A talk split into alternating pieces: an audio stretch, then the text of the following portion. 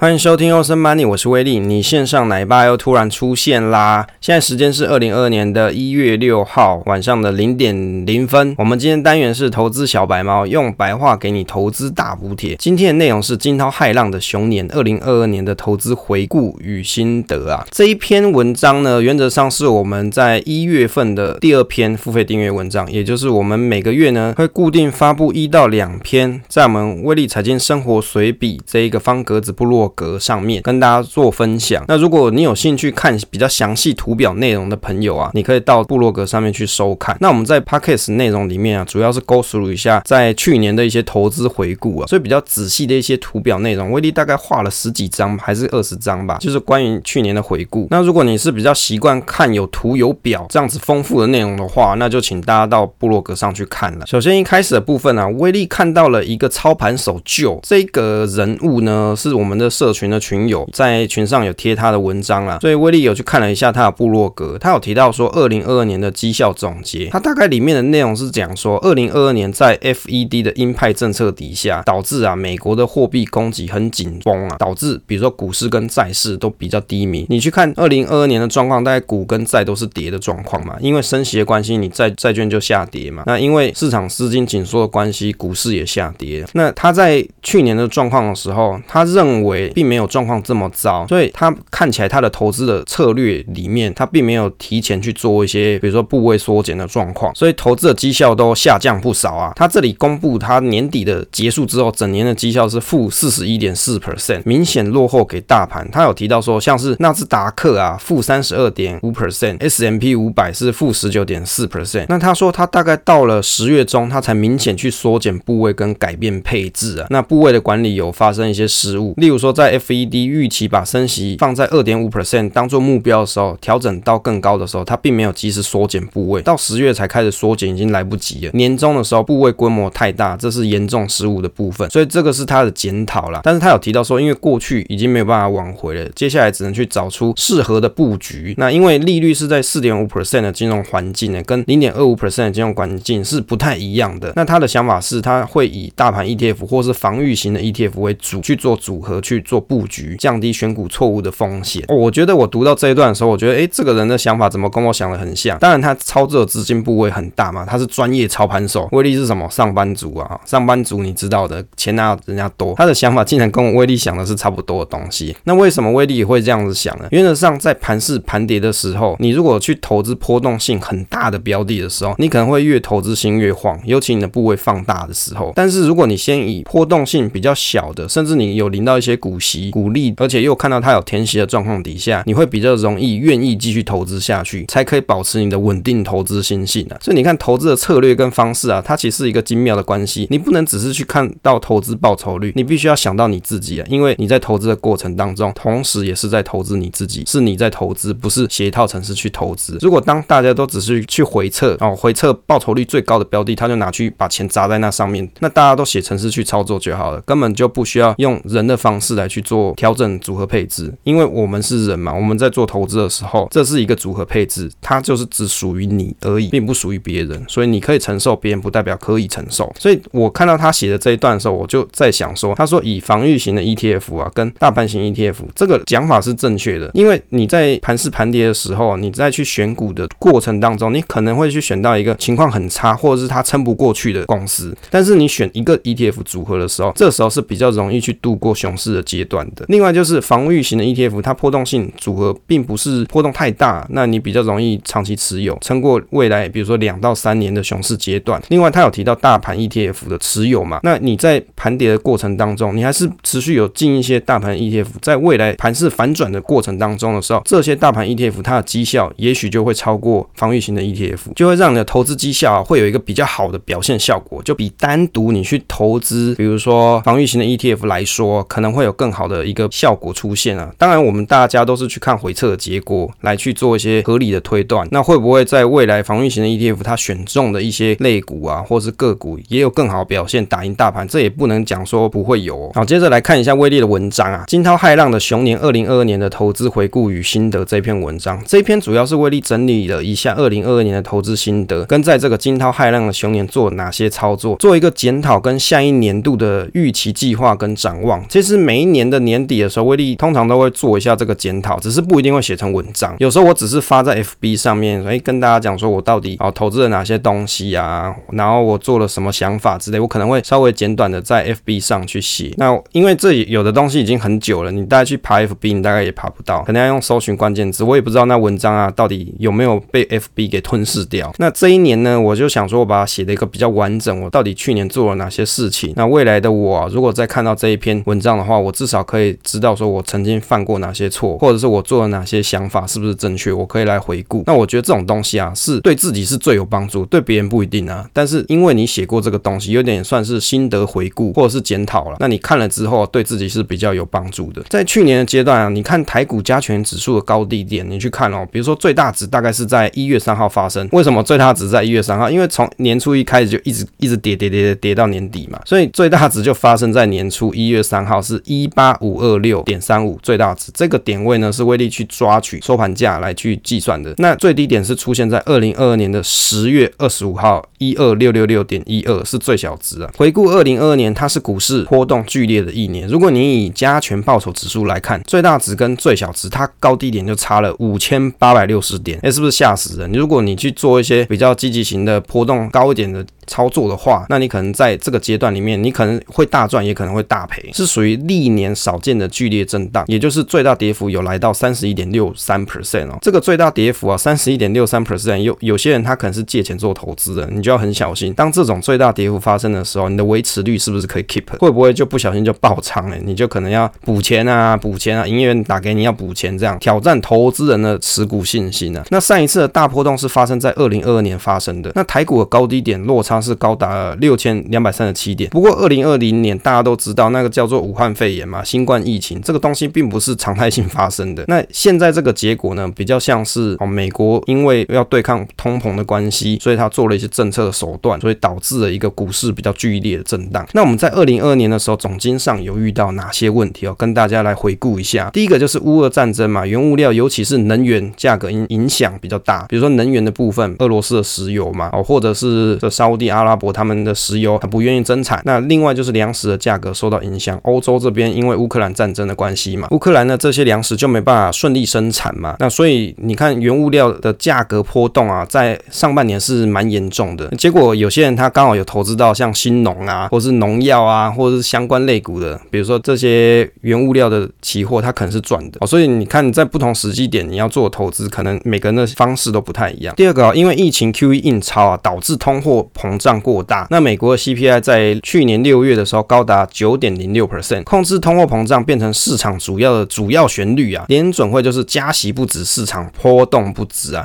在过去是因为 QE 的关系，QE 不止啊，歌舞升平，大家就是狂印钞票，股市就嗨翻天这样。所以你看现在的状况是刚好颠倒，而股市的波动情况，啊这个波形刚好也是因为 QE 的关系。你去看，比如说美国的主要几个指数，它大概也是往上涨，到今年的阶段都是往下跌，就很像是一个。Purse 上去又再下来的样子啊。第三个啊，疫情导致上半年的 IC 缺料，缺料导致航运等相关价格上涨。那电子产品的生产速度加快啊，要以应付市场的需求。所以我们在去年的上半年的节目集数就跟大家讨论到这个议题。那时候啊，因为 IC 缺料，航运类股不是很夯嘛，还有 IC 缺料这些半导体类股涨价的关系嘛。所以如果在当时你有去追高的朋友，你可能在现在是都是套牢的，搞不好早就已经停损出掉。所以我们有时候在观察市场行情的时候，你不是只是去追逐比较热门的标的，同时也要去思考一下你现在所处的总经状况情况，以及未来它可能发生哪些事情。这个是很简单的逻辑嘛。你 IC 生产过剩的时候，overbooking 嘛，在未来你就要面对去库存的问题，就会面对到主动去库存，再来就是被动去库存的这两个阶段，那最后才会是回到经济比较繁荣的情况。那下半年因为 IC 库存太多，导致相关的产品啊进入主动去库存阶段，二零二三年的 Q 三才有可能进入被动去库存的阶段，主动去库存阶段是什么？意思是指说啊，这些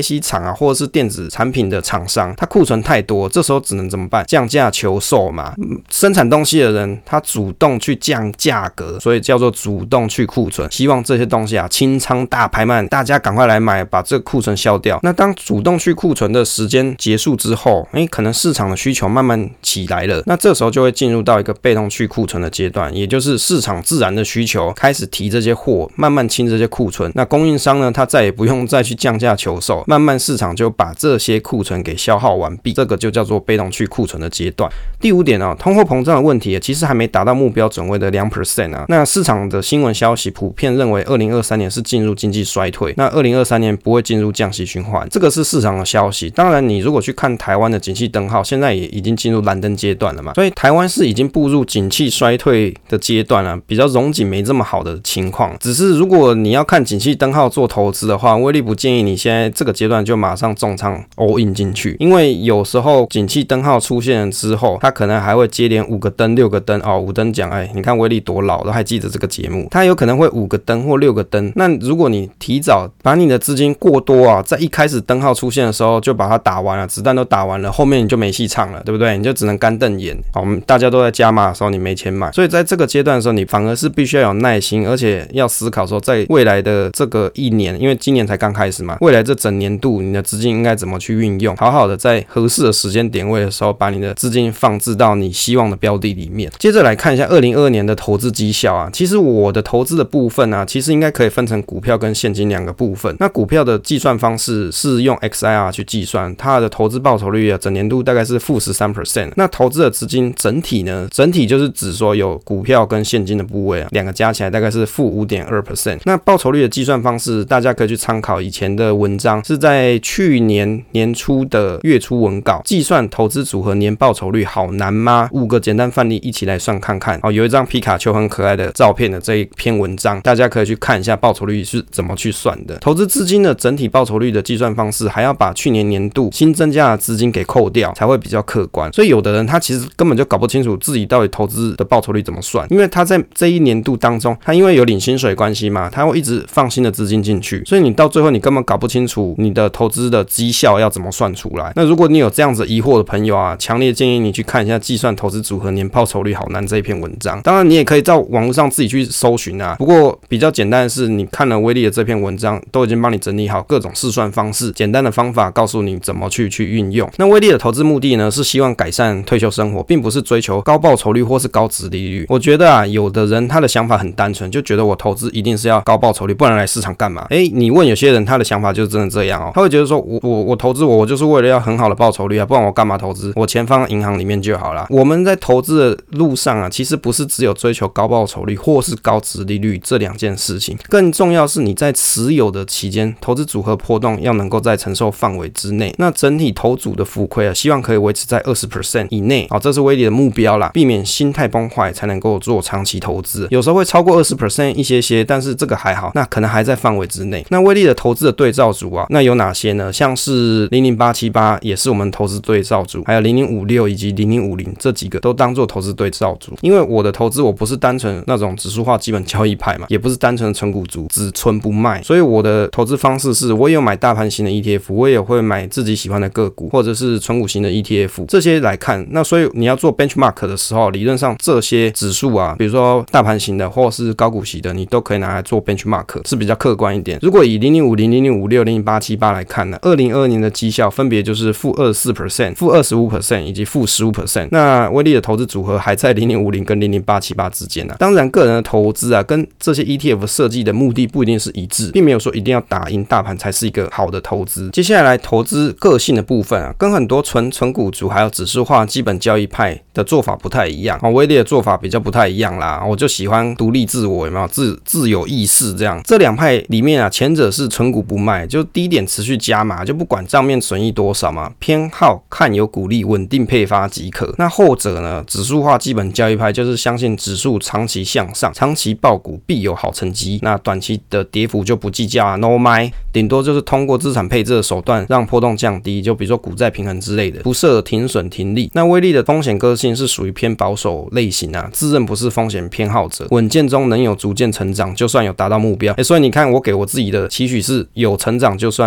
达到目标，或少亏也算啦，不希望有太多的多余的交易操作。所谓太多的交易操作，是指你每天都在干这件事情，或是一个月里面好几天都在干这件事情，那你真的很累。到底要怎么好好上班？所以为了要专心上班啊，我的方式就是相对比较简单，每年有股利就再投入就好。那只是投入的时候，我可以去选我要投什么内容。如果市场长期都在牛市啊，你不去设停损停利，自然不是问题。问题是投资市场往往容易跟自己设想不一样，所以要设定一个简单的原则。当然，这个原则你可以调整，但是精神不变了。那威利在二零二二年的资产配置部分，二零二二年的美股跟台股的配置大概是二比八，就是比较简单的货币分散，就货币多元性嘛。未来也可能会调整到五比五，不会特别去配置债券，是以现金跟股票搭配是比较简单。其实这个原因哦，以前威利有讲过好几次，主要呢是省去考虑长期债券受到利率影响以及短期债券利率低的问题。那美股是以负委托为主，就是降低日后处理投资账目上的困难度。那以前威利买美美债 ETF 的经验不是太好了，可能未来再去研究一下，再去考虑要不要再使用。那以前有写过两篇文章，是在提到股债平衡，是股债平衡债券好用吗？这一篇文章，还有呢，美债投资看润泰 BBQ 这一篇文章，你都可以在我们方格子部落格里面去找得到这两篇文章。换一个角度去思考，如果你真的生活出现紧急的情况的时候，急用预备金不够，手上你还会有一笔投资的现金可以指引。当然，缺点就是你资金停泊太多的话，容易被通膨吃掉。二零二二年年初的时候，现金的占比水位比较低，大概不到十 percent。二零二零年接续二零二一年的投资盘势，大概都是多头的行情呢。因此啊，手上对于现金的占比比较低，有闲钱就几乎都拿去做投资。但是经历过几次大跌，例如说像是二零二零年的三月，或是二零二一年的五月，一直到二零二二年的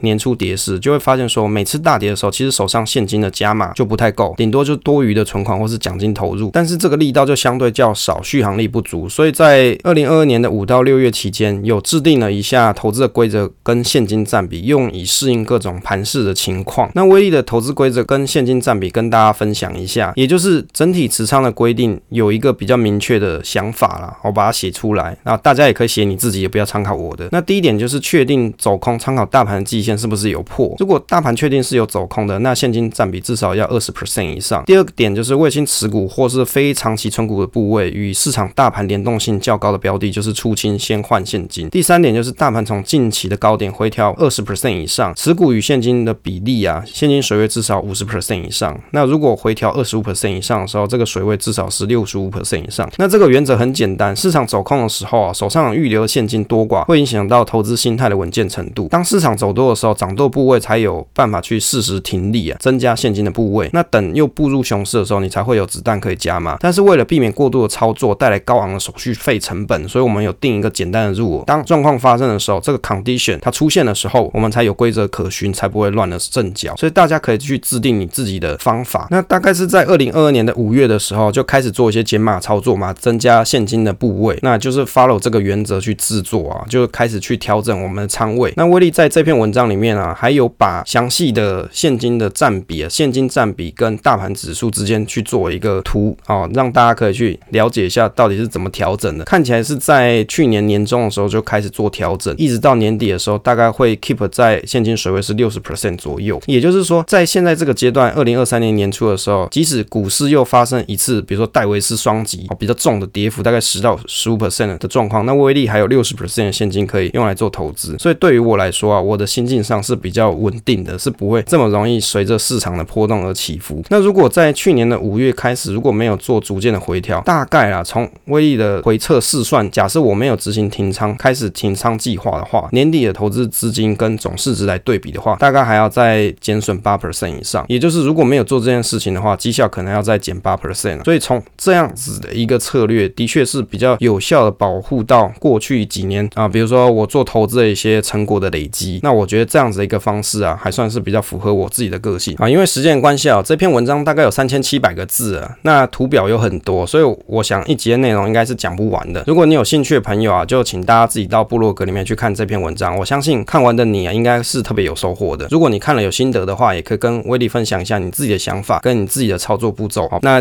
可能对你来说，这就是一个不错的成长跟学习啊。最后感谢大家收听这一期节目啊，不要忘记订阅跟分享这个节目给朋友收听，也可以跟威利多多互动，分享总是单纯的快乐。期待下一次再见。